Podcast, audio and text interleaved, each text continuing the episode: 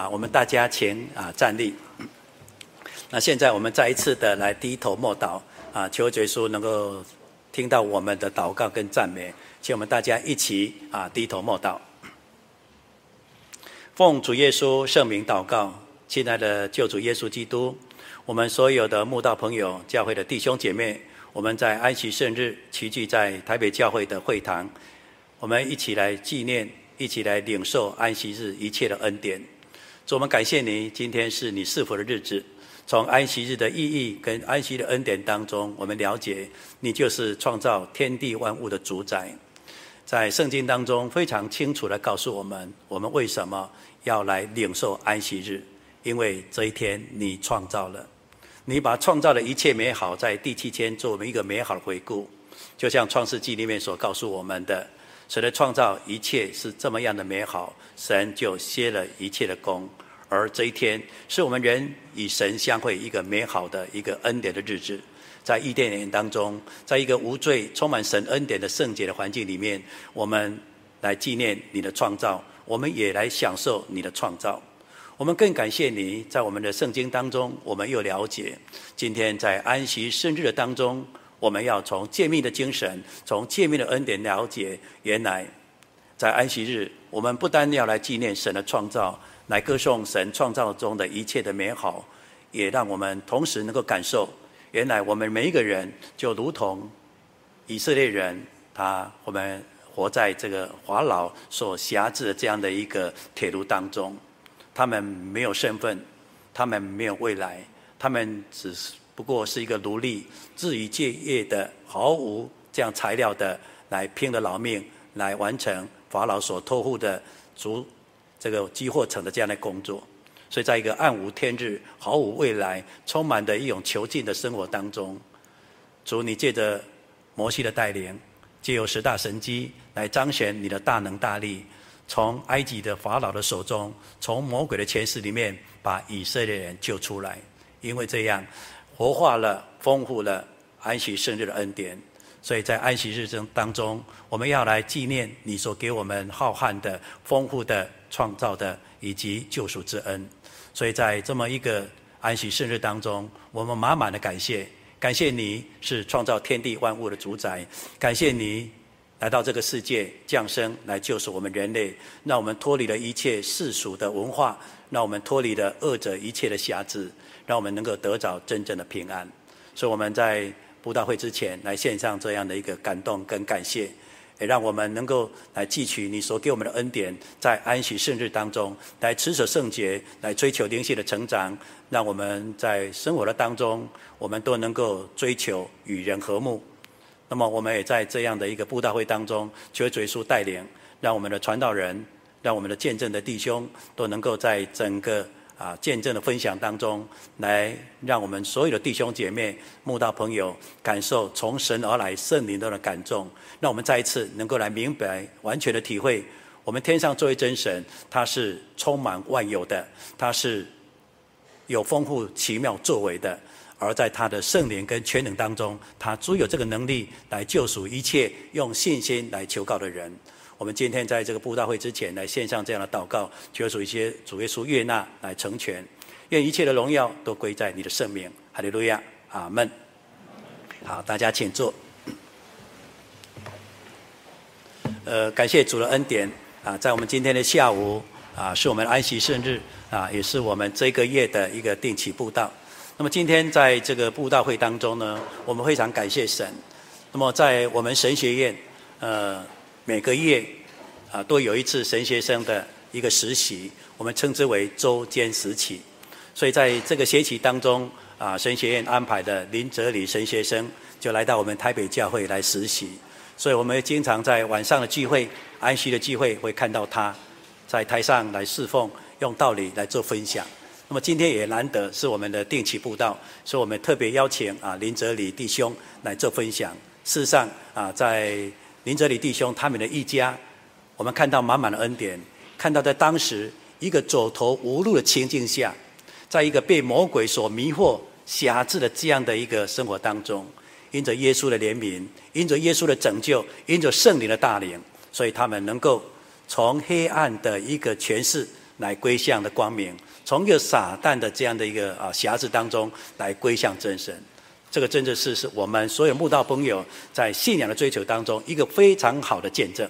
那么接下来呢，我们就请啊哲理弟兄奉主的名来分享神给他们一家人这种啊丰富的恩典。那现在我们就请啊哲理弟兄。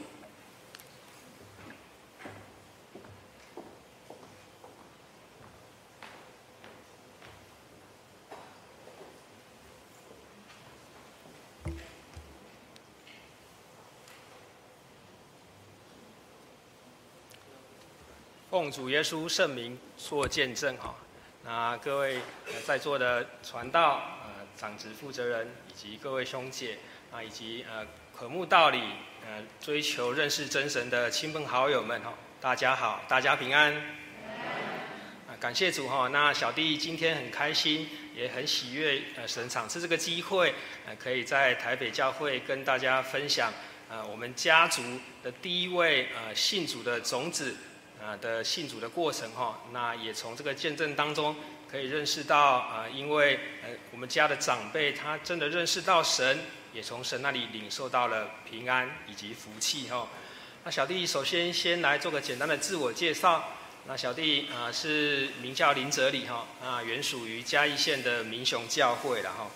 那小弟啊从我父系的长辈。追溯下来哈，小弟是第四代的真耶稣教会的信徒了哈。那我爸爸的老家是在嘉义县的梅山哈，是在嘉义县的梅山。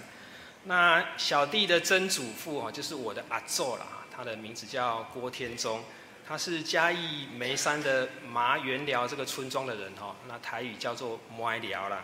那这个地方是离梅山的市区大概走路约需要三公里的路程哈。那是。大家都会称说哈是眉山的近山或者是浅山的地区哦，就是靠靠近啊这个眉山的街上了。那阿祖他是在清朝统治呃台湾的时候的末期来出生哈，因此他的呃确切的出生年纪是虽然不可考哈，但是是在清朝的末期哈。那他的生长环境就是在我们传统台湾的传统的呃多神信仰的崇拜的一种环境之下来长大哈。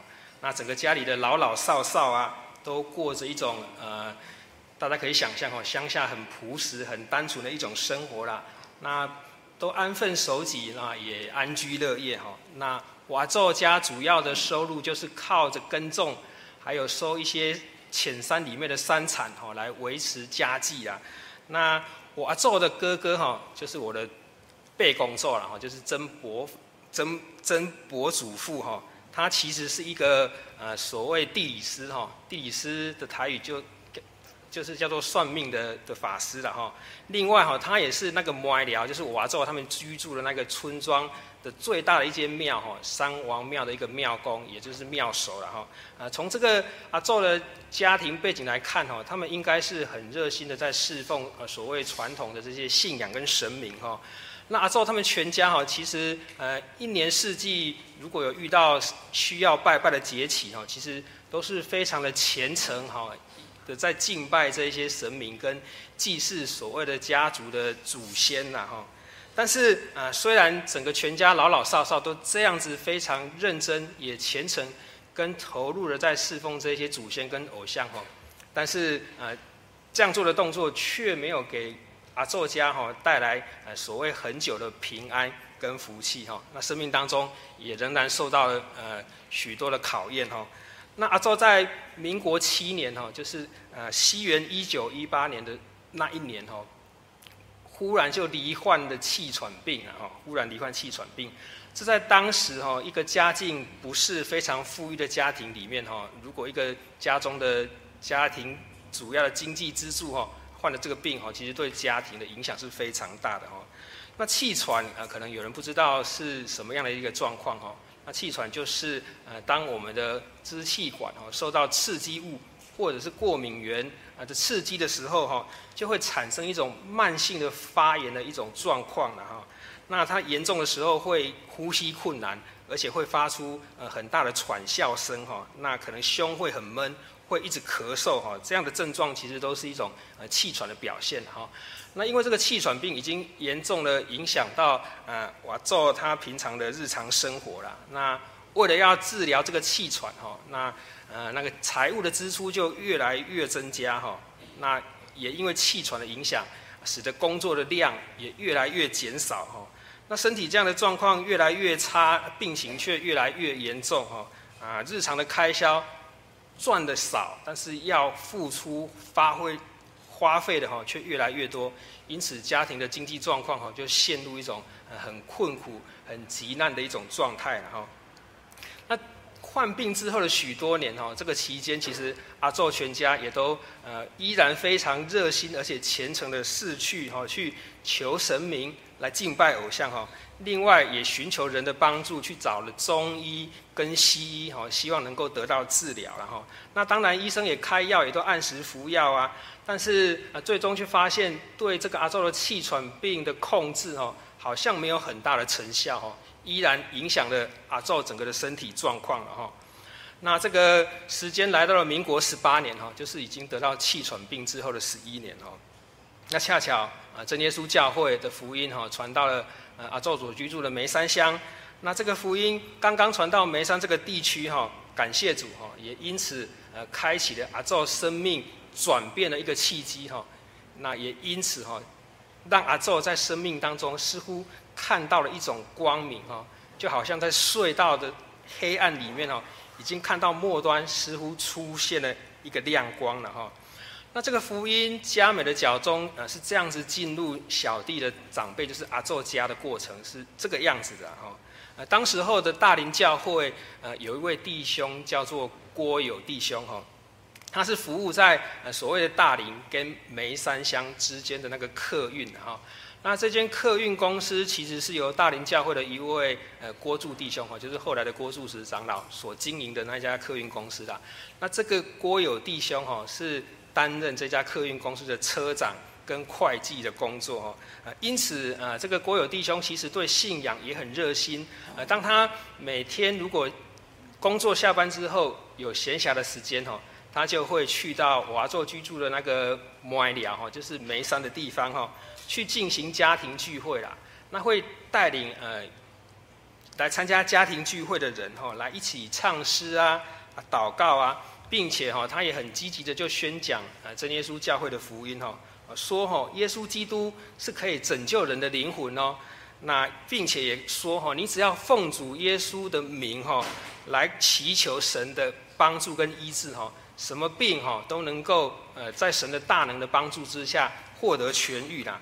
那这样的好消息啊，当然对阿祖当时候的状况就有很大的激励跟吸引的效果哈。因此他也。跟着呃，这个郭友弟兄的带领哈，他就愿意来祷告，愿意来相信这位真神哦，愿意来让这位真神哈成为他生命当中的主哈，希望他能够来医治他的疾病然后，那当时候阿祖因为气喘病的关系哈，其实大家都可以想象啊，生命似乎已经走到了一个尽头哈，但是很感谢主哈，神的作为就是这么奇妙。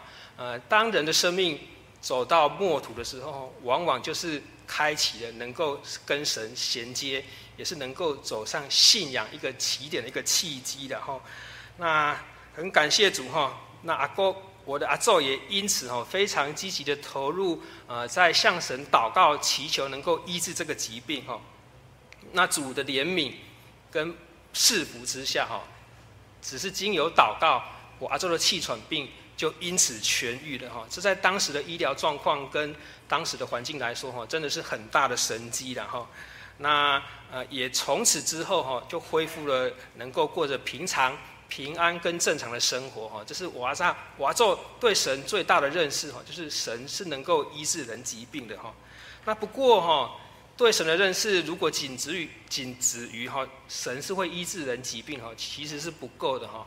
那同一个时间，在这个摩埃寮，就是我阿祖居住的村庄，还发生了一件事情，哦。也因此更加激励哈，我阿祖愿意来相信这一位真神哈。那这个事情是这样子的哈，同一个时间，呃，那个摩崖寮的村庄里面有一位我们的亲戚哈，他叫做郭通了哈。他的家里的老老少少哈，在同一个时间哈，遭遇到了很不平安的事情，是什么事情呢？他的见证是这样说哈，呃，他的女儿有一天无意中哈就被蜈蚣给咬了啦哈。那其实被蜈蚣咬这件事情，以乡下的环境来说，好像不以为不以为奇啊。因此，当时候这位郭通先生哈，也是后来的郭弟兄啊，他也没有将这件事情放在心上哈。那另外，这个郭通跟他的太太哈，连续两天在晚上睡觉的时候哈，都发现有黑色影子的鬼哈来压他们的身体了哈。那当这个鬼来压他们身体的时候，当时候在睡觉，他们发现手跟脚都没有办法动，那也没有办法发声来向别人来求救哈啊，因此他们就知道这个黑色的东西应该不是好东西哈。他们当然就知道这个是魔鬼嘛哈。那这件事情发生之后啊，啊，以当时候民间传统的信仰，都会去找谁？就是会找呃所谓他们民间传统信仰的代言人哦，去找那个姬童啊。他就找姬童来，那姬童也去求了所谓的太子爷哈，来向他询问啊，到底是遇到了什么样的事情？那这个时候姬童就说：哦，你的女儿被蜈蚣咬。还有那个黑色的鬼哈，来压你们的夫妇哈，其实是同一个鬼所做的哈。这两件事情是有关联的哈，因为是同一个鬼来骚扰你们哈。但是很简单，你只要在门口哈贴上符咒就可以的啦，没有问题的。因此那个乩童就给了他们符咒，让这个郭通弟兄带回家去把它贴在门口哈。但是我们都知道发生了什么事情哈，门口有贴符咒。当天这个黑色的鬼哈，依然来压这个郭通他们夫妇了，依然来家里骚扰哈，让家里没有安宁的状态哈。那郭通也不也不灰心啊，他依然再去请这个姬童来哈。姬童就说哈，哦，之前那个太子爷可能呃能力不太够了，因此这一次哈，再增加了再叫王爷一起来驱鬼哈，并且做了一些法事哈。那当时的法事是这样做的哈，就是在房子里面在墙角挖洞啊。啊，立那个青青绿色的竹子在房子里面啊，而且还要杀鸡取那个鸡血啊，撒在房子的四周，并且贴上符咒哈，花了许多的钱跟费了许多的苦心哦，希望这次就能够把鬼赶走了哈。但是这样做却没有任何效果哈，鬼当天晚上来骚扰的状况哈，却变得更严重哈。那乩童再次又来了哈，就说哦，这个太子爷跟王爷哈，可能还不够力哈。我们这次再来找另外一个神，这次再找天道公来一起帮忙哈。不过我们可以知道，依然是没有成果的哈。那当时候这个郭通他想说啊，可能要跟鬼来比拼一下这个所谓蜀灵的军力了哈。他就特别跑到我们眉山附近的大埔美去找一间妈祖庙哈，去那间妈祖庙来来问说哦，你可不可以一起来帮忙？啊，那个妈祖啊的的回复就是说哈。哇！你们祖先的坟墓，还有你们家的灶君，跟所谓的地基爷哈，都非常的不高兴哈，所以才会让你们家遇到这样不平安的事情然后，因此就特别向啊这个大埔美的妈祖庙借了一些可以施行法术的的器具的哈。那他们当时候借了什么鲨鱼宝剑啊、急球啊、跟佑安符哈。就希望那个神通广大的这个妈祖哈，能够来因此帮助这个郭通一家来消灭那个黑鬼啊！啊，但是我们也都知道，纵使花了这么多的钱，呃，去寻求这么多的所谓的神明的协助哈，啊，日夜都在操劳烦心哈，但是终究还是归于无有了哈。啊，当时候同村落的啊所谓的。邻居跟朋友哈，其实也都很有爱心，都为了郭通这一家人哈，希望能够帮忙他们把这个鬼给赶出去哈。哦，每一个人都弄得精疲力尽的哈，都精神涣散了哈。但是他们为了可怜的这个郭通一家遭遇这个鬼的骚扰啊，依然是哈秉持着热心，四处去打听，看还有没有哈更有佛法能力的所谓的神明哈，能够一起来帮忙了哈。他们就探探探知到。比较远的地方哈，有一个九穷坑哈，哦，这个神明我也没听过，叫做佛爷港叔哈。他们说这个佛爷港叔的法力很强啊哈，就可以请他来哈。那请他来呃贴符的那一个晚上哈，很奇妙，那个晚上他们竟然能够安静睡觉。不过呢，隔天鬼就又来了哈。那个时候其实这个郭通已经花了好几百元呐啊，以当时候民国。还没二十年，好几百元。小弟想应该是很庞大的数字哦。他说哈，他的口袋已经都没有钱了，但是还是需要来请神明帮助啊。因此他怎么做？他就卖了一个儿子，哎，他把一个儿子卖掉，然后。来取得一百块哈，就是希望能够再去找其他的神明来一起来帮忙哈。这次去请的神明，小弟也没听过，叫做大河西王爷啦，有也是去到很远的地方请一个大河西王爷。呃，他见证说哈，这个大河西王爷来到他们家的时候哈，七天哈，那个鸡童都不敢起鸡耶，可能是他们神明之间的联系，就是说哦，他还是没有作用。那竟然前。是卖了儿子取得的，那请了你这个什么大河西王爷来，又没有办法协助，结果害这个郭这个郭通弟兄哈，白白卖掉一个儿子哦。他当时候见证说，哦，这个真的是这个是很很让他不解的地方了哈。那之后其实事情没有到此结束，他们又道听途说了，呃，死马当活马医的尝试了许多样的赶鬼的方式哈。哦，这里小弟就分享几个觉得很有趣的哈。他们说可以找七个姓氏不同的人来哈，那就躲在这个犯鬼的家里面。那等到听到有声响，但是看不到东西的时候哈，你就把盐往外撒哈，那个鬼就会害怕，就会逃跑了哈。那又有人会建议说哈，可以呃在房子里面拿那个瓮啊，里面装油，然后下面用火烤啊哈。那等到也是听到房子有声音，感觉有鬼来骚扰的时候，你就把那个瓮的盖子打开，那个热气跑出来哈，鬼就会现形了哈。当然我们听起来都是觉得哦，这可能可能都是民间传统的认知，觉得哦这样是呃能够把鬼找出来，并且能够把这些呃所谓骚扰的鬼给赶出的一些方式的哈。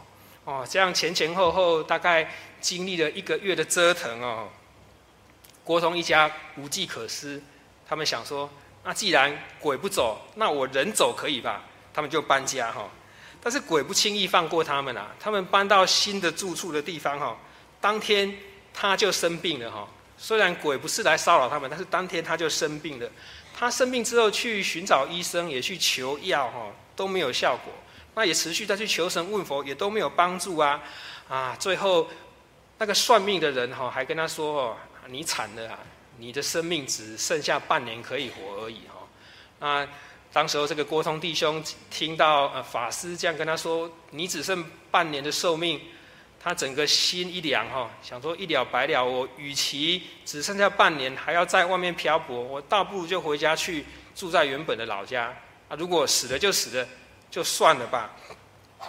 那他搬回家之后哈，鬼依然持续的来骚扰他哈。那家产能卖的，刚刚提到说都已经卖光了嘛，也筹不到钱再来找神明的协助了啊，就正在这个两难之间哈，刚好接续到呃小弟的阿祖得到这个福音的这个阶段哈，他也知道啊，我阿祖已经得到呃这个真耶稣教会的福音的帮助，也因为祈祷神，神医治他的病哈，那神能够医治病，神应该也能赶鬼吧哈，那因此。他就也来寻找呃我们教会信仰的帮助哈，那啊当时候这个大林教会的郭友这位弟兄哈，也向这个郭通弟兄来介绍福音啊啊跟他说哈啊你如果有需要来向神祷告，神就会帮助哈。我现在呃告诉你，你回家之后如果鬼来哈，你要怎么做？你就只要哈利路亚奉主耶稣圣名赶鬼哈，鬼就一定跑掉的啦。那当时候郭通当然是听着也是半信半疑哈。那当天晚上回家去，果不其然哈，鬼又来了。那他就呃听这个郭友弟兄的建议啊，他就真的哈利路亚奉主耶稣圣名赶鬼哈。啊，这个鬼就没有来压他了耶。鬼没有来压他，那去压谁？就去压他的太太哈。那隔天他的隔天晚上哈，他的太太知道前一天晚上她的丈夫因为念了呃。哈利路亚，奉主的名来赶鬼，能得到平安，他也愿意照着念哈，很感谢主啊，神的全能也是一样能够临在相信他的人哈。他这样念了之后，他太太隔天晚上鬼也没有来压他了，那鬼又去压谁？去压他的儿子们哈。那他们全家其实经由这件事情哈，对神的能力有很深刻的体验跟感受哈。也知道，呃，愿意相信神的话，靠神的名哈，就能够把这个鬼给赶出去哈。因此他们就呃在这件事情上真的认识了呃这个耶稣基督是天上的真神，他除了能够医治人的病之外，哈，他还能够帮助赶鬼，因为他是掌握所有属世跟属灵的那位独一真神，哈。那感谢主，他们从此之后就愿意来相信这位神哈，也愿意来教会聚会哈。那之后鬼就没有再来找他们了。那从此啊，就过着平安的生活了。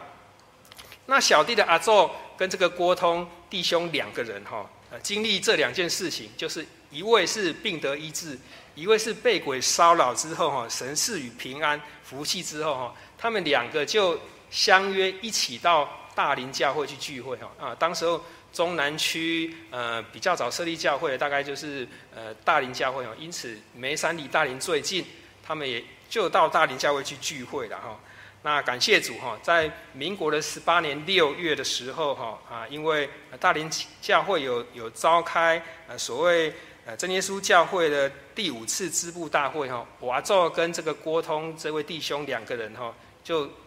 受洗归入主的名下了哈，那隔年之后哈，呃呃有从上海来的这个郭多玛长老来举办神学讲习哈，也访问了南部的教会哈，他们也听到了呃瓦州居住的这个摩崖寮的地方哈，有大概二十几个人哈，都对这个信仰有所追求，有所体验，想要来受洗归入名下哈，就特别到瓦州居住的那个地方哈去讲宣讲福音了哈。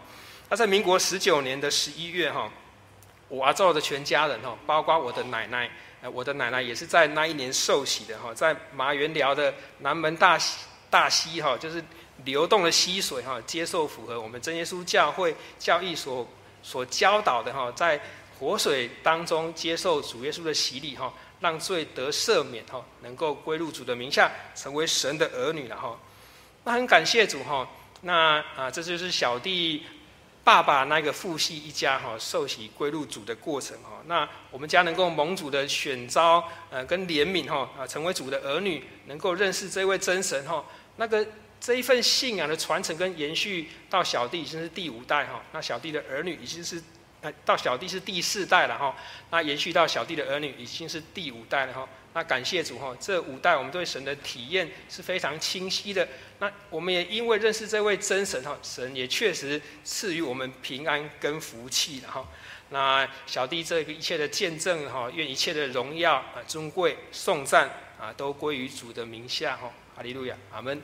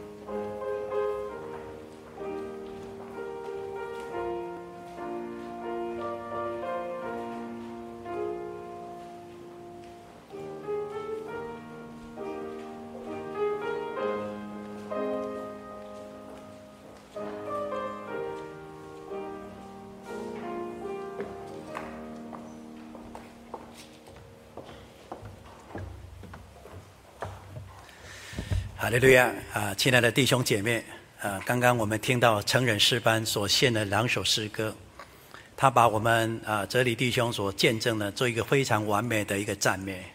的确，我们有一位慈爱的救主，他是我的主，他是我的牧者，所以在我们人生当中有这一位救主，他陪着我们走人生的道路，哪怕他是坎坷的道路，我们的神也扶持着我们，也引导着我们。所以在主耶稣的恩典当中，我们同走的是生命的道路，同走的是平安喜乐的道路。所以在今天的见证以及啊诗歌的分享当中，我们感受到，我们应该来到神的面前，来认识神，就必然得着平安，而且福气也必然临到我们。我们有时候呢，在生活当中会经常听到有一些好像蛮有印象，而且能够很贴切、接地气的用词。我们也曾经会听到一个人说：“啊，这个世界啊，世上苦人多，有没有？”世上苦人多，的确，这个世上呢，苦人太多太多。我们会听到很多纷纷扰扰的人世间的一些矛盾，我跟谁，谁跟谁，无论是人际之间，无论是政府之间，我们会听到很多烦扰的这些事情，心里听得很烦了，我们内在就不会感觉平安了。所以烦扰的这样的一个人际的问题，常常影响到我们生活的品质，不单是人的纷扰。我们也看到了很多人经常在病榻当中度过，而且很多病也缠着他。所以每当病了，每当身体衰败了，这时候呢，我们内心当中又会想有一个感受：为什么我病了呢？我希望病能够得到医治，可是为什么我现在还是不能得到医治？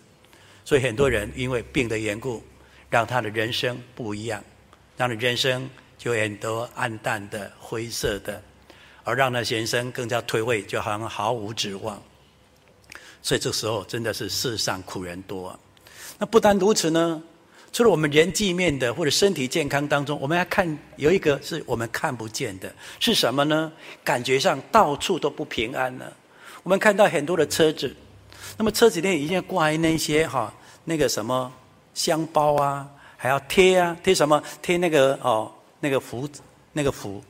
所以，当你贴香包也好，或是贴那个符纸啊符也好，或是哪怕把一尊的神明放在里面也好，我们感受到现代的人非常多是不平安的。所以呢，要看时，还要看日，还要调方位，太多太多的不平安。所以在这么一个求神问佛的世界当中，我们人真的是苦啊，被魔鬼迷惑，被所谓的灵所糟蹋跟辖制。所以我们说，这个世上苦人多，真的没有人平安，真的没有人能够满足的过完人生这个道路。主耶稣在传福音的时候呢，他对于当时已经是神所拣选的这个啊犹太人，看见他们的信仰是空洞的，看见他们信仰是仪式化的，看见他们没有真正的来理解怎样来接受神的救恩。所以那个时候，耶稣愿意在他们既有的瓶颈跟那一种凄凉的情境当中，把他们挽回来。所以在耶稣传福音的时候，曾经讲过一句话。我们来一起看一下马太福音。我们请看一下马太福音。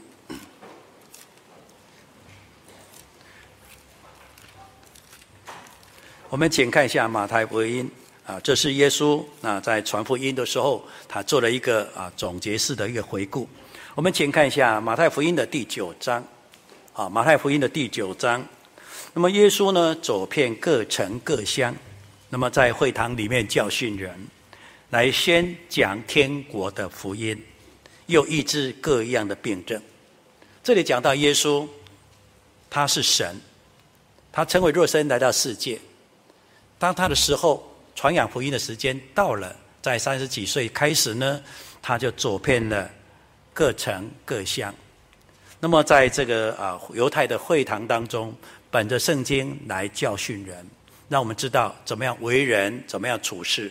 按照律法的这个精髓来讲，敬神爱人，总结的说，就是怎么样去爱神，然后用爱神的心呢来爱我们所有的弟兄姐妹，将爱的精髓借由敬神爱人，能够分散，也能够分布在每一个人的生活当中。所以耶稣这样教训人，来传讲天国的福音。所以这样一种从神而来生命的信息，诶，我们也可以说是一种灵修性的信信息，造就了非常非常多的人。但是，在这个当中，仍然有很多病或是灵里面的工作。所以很多病呢，有些被灵工作。所以耶稣本着神所给予的大能的全能，他医病也来赶鬼，所以让很多人病得医治。鬼也离开了。这时候，许多的犹太人再度看到了他所彰显这个能力的时候，讲了一句，就说：“你就是神的儿子啊！”也就是说，你就是神的儿子，你就是圣经里面先知所宣告的神所预备的那位基督啊。所以很多人从神迹当中看见耶稣的属性跟带来的能力，所以很多人就跟随了耶稣。那么这是福音书里面所说的。那么一直到了耶稣为我们定十字架，为我们的罪而死，但他死而复活，带来新生命，来带领我们走这条天国路。然后他又借着圣灵来丰富我们这样的一个属灵的生命。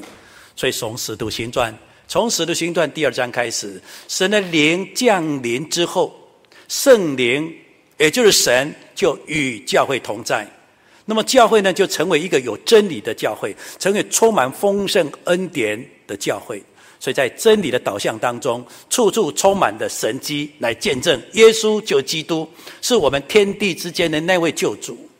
所以这样很多的神迹都彰显了，很多人就来到神的面前来领受这个教会所给我们的得救的道理。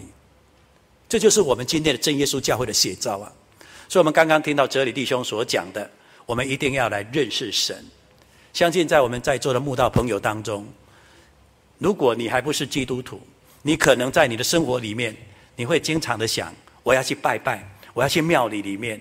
所以每当过年的时候，每当过年的时候，很多人回到自己的家乡，回到某个地方，按照人的本性，按照风俗的民情，当你大过年回到家的时候，一定会去庙里面逛一逛，去庙里面拜一拜。哪怕这个地方是一个什么石头神，你也去拜一拜；哪怕这个地方是一棵树，你也在那里拜一拜。所以，无论是有名的，或是比较默默无名的，只要认为是有神的，哪是在那咔咔角，在那个路边的小小的庙，那个什么土地公，很多人会在拜。为什么？因为我们要寻求一个平安嘛，我们要寻求一个心理的慰藉嘛，无拜无波比，心灵则成嘛。我们希望。在这么一个不平安的人际关系、不平安的身体的状态当中、不平安的魔鬼的这样的纷扰的过程里面，我们拜了一个有一个保障，拜了两个有两个保障，拜了更多有更多的保障吗？给这五后吗？多了一个一个帮助，不是很好吗？可是真的有平安吗？后来很多的基督徒呢，知道这些都是受受造之物，这些是魔鬼迷惑人工作，他不能真正让我们得着平安。所以很多人都来寻找耶稣基督的信仰，但是呢，耶稣基督信仰是对的，真理是稳定的，是不变的，只可惜呀、圣经里面所应允许的这些啊，生命的道理、赦罪的道理、成圣的道理，有很多很多呢，都渐渐的被更改、流失的。简单的一个例子来说，我们今天要敬拜神，请问什么时候要敬拜神？我自己可以挑个时间吗？我们问问你，哎，我什么时候可以去你们家访问？你自己看看啊，星期三方便，那星期四不行哦。好，我就配合你的星期三吧。可是我们是跟神敬拜，不能配合我的时间呢。我要找神，我要敬拜神是以神的时间。那我以神的时间，神已经定下来。那么既然定了下来以后呢，那一天是哪一天？所以从一个诫命，从诫命的这样的一个要求来告诉我们，神。要我们敬拜那一天，就是第七天。那么第七天呢，就是从创造第一天开始，第六天结束。那么第七天就做整体的回顾跟赞美，人就与神来相会。所以那天叫第七天。圣经说定为圣日，是我们人与人相会、与神相交一个美好的一个日子。用后来的旧约乃至我们今天新约来讲，是一个敬拜神的日子。所以神已经明定在这个地方用十诫，而且耶稣也亲自开口来做一个宣告：人子，也就耶稣，他说：“我是人子，是安息日的主啊！安息日主人，安息日的这个这个主就是权威。这个主，这个这个王是谁？那当然是我们耶稣嘛。所以从十诫以及耶稣的宣告，安息日是不能被变更的。那么今天我们要来敬拜神，今天我们来到神的面前。让我们一切的不平安能够来到神的面前，能够得着得着神给我们的恩典。那么神定这一天呢，就是第七天了。我们称之为周末，让我们身心灵真正能够安息，让我们能够眼望的或者眺望的活泼的盼望，将来天国的安息。这一天是必然的。所以这一天决是要必然的，在圣经当中绝对没有把它毁掉的。从第一世纪、第二世纪、第三世纪，从来没有被毁掉。如果说用圣经来说，就绝对绝对没有被毁掉的。用一个所谓人在历史当中的回顾来讲，大概在主前啊主后的三百一十三年，有一个叫米兰的诏令，也就是在米兰这个地方，皇帝正式下达了命令，解除了所有信耶稣基督徒的一个迫害。那么经过几百年几年以后呢，就成为国家的宗教，就是罗马帝国。将基督教成为国家宗教，从那个时候，皇帝君士坦丁就说说什么？我们太阳神的日子就是三点就是星期天，那一天就是耶稣的日子，称之为主日，是这样来的。罗马皇帝何许人也啊？你能够改这个天地之间那位神道成肉身，就是我们生命的耶稣吗？你是个王，最后死的，你能够顶替我们耶稣的位阶那种权柄吗？耶稣说：“我原只是安息日主。”那你今天君士坦丁说：“我就是安息日主吗？”你可以侵犯神的圣名吗？所以呢，就这样改了。请问改了以后，神会在里面吗？改了以后，神会恩典在当中吗？所以美其名是以耶稣基督为信仰的一个标杆，但只不过是一个精神式的勉励，生活上的提醒，但是没有神的灵在当中啊。所以呢，你敬拜神能够得着什么？所以，当我们真耶稣教会根据圣经，在神的应许当中来敬拜神，神就在我们中间。神不但不但在我们中间，而这个中间有神的灵与我们同在。所以在教会里面，我们不但在安息日能够直接见神与神来敬拜，更重要，今天安息日在每一日的敬拜当中，神的灵就在我们中间，神的灵就在我们的心里。所以，我们的神是超乎万人之上，在我们万人之中，也在我们万人之内啊。那么，既然如此，之中也好，之内也好，它是什么？它就是一个灵的充满。所以，唯有真耶稣教会，能够在敬拜神当中，能够借有圣灵，让我们亲身体验到圣灵的恩典，这是非常奇妙的。所以，我们在这么一个短暂的时间，我们听到了哲理弟兄就他们啊，这个梅山地区。他们找取一个病人啊，怎么样得着耶稣的这样的医治？怎么样一个被换血的人，可是在耶稣基督的救恩当中也得到医治？而这些都是在真耶稣教会里面。为什么？因为我们延续了使徒时代从圣灵中的权柄，我们延续了使徒时代对耶稣基督的一个敬拜，所以我们知道在安息圣日当中有满满的恩典跟真理，因为我们领受了。所以我们希望我们在座的慕道朋友，我们能够在这个见证以及诗歌的赞美当中，能够来理解，也能够来体会，我应该继续的来经历这份的恩典，来认识神。这样，我们世上苦人多了这样的感伤，这样的一个无奈，才能够在耶稣基督里面得着两个非常重要的恩典。马太福音耶稣说：“凡劳苦担重担的人，可以到我这里来。”我就让你们得着安息，身心灵的安息，让我们肉体，让我们心灵都能够得着安息。第二个就在约翰福音里面所说的是说什么？神爱世人，将他的独生子，啊，降下他的独生子，给一切相信的人而得着永生。所以我活着能够真正的得着安息，我来世还有永生啊！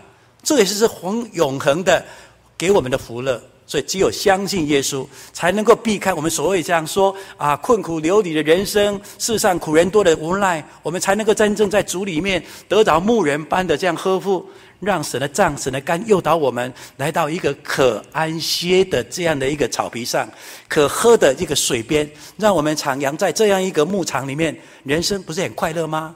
人生不是很盼望吗？人生不是很喜乐吗？感谢神。那么愿神能够赐我们。那接下来我们先来唱诗。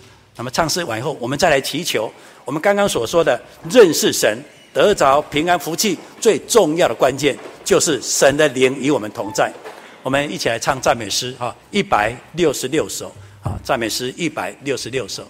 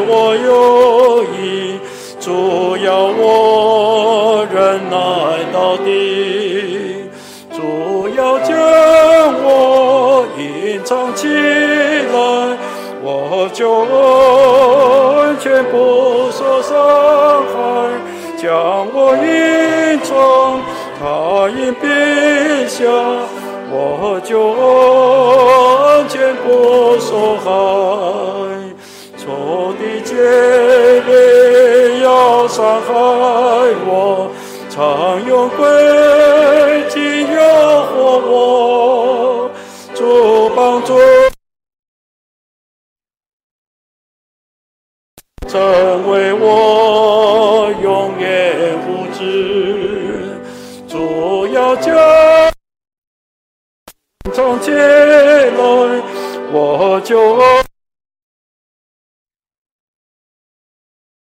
将我隐藏他荫庇下，我就安全不受害。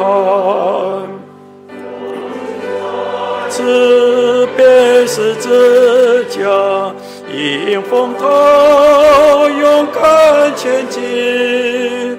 耶稣看顾我的灵魂，在他爱中不胜伤。主要将我隐藏起来，我就安全不受伤害，将我隐藏，我就不受害。好，请坐。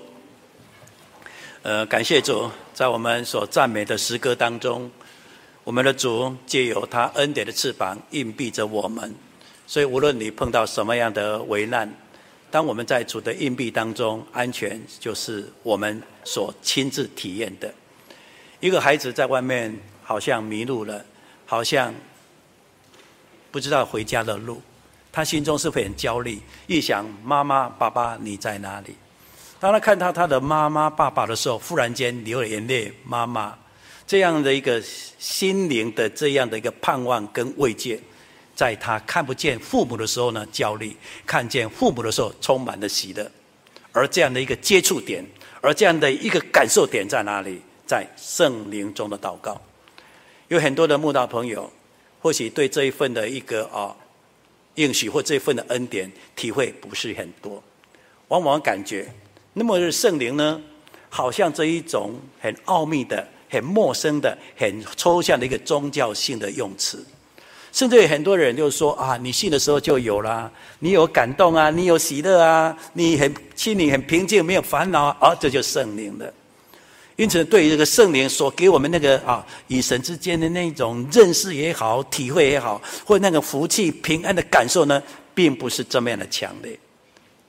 但是我们今天来到神的面前，神就借由圣灵，让我们与神在灵里面相会，所以圣灵是很重要的。我想在我们祷告之前呢，有一段经文我们可以来看一下。我们来看一下约翰一书啊，我们请看一下约翰一书啊，约翰一书，约翰一书的第三章，约翰一书第三章的二十四节啊，三章的二十四节下半段啊。啊，我们先看第三章的二十四节好了啊。他说：“遵守神命令的，就住在神的里面。”神也住在他里面。那今天我们有没有遵守神的命令？我们用一个答案说：是。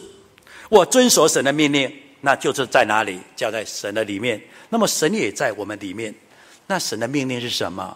神的命令就是诫命嘛，就是这一本圣经嘛。诫命说我们要当拜独一真神，所以没有三位一体的观念。圣经说我们不能雕刻偶像，说我们不会像天主教雕刻偶像。圣经说我们不能亵渎神的名，我们会用圣灵的果子来献给神，用美好的灵性来荣耀神。圣经又告诉我们，第七天我们要纪念谨守安息日，我们也做到了。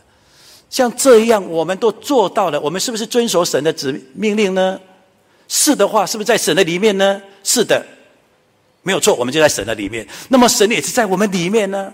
所以遵守神的命令，遵守神的真道的人，符合真理的人，神就与我们同在，我们就在神的里面。那神在我们里面，我们也在他里面，这是个空洞的吗？它是个口号的吗？圣经又说，我们之所以知道神住在我们里面，是因为他所赐给我们的圣灵。这里有一个词叫“赐”，赐给我们圣灵，也就是之前有了，我还要给你吗？之前我信的时候就有圣灵，我还要给你吗？如果我一开始就有了，我就不要再给你嘛。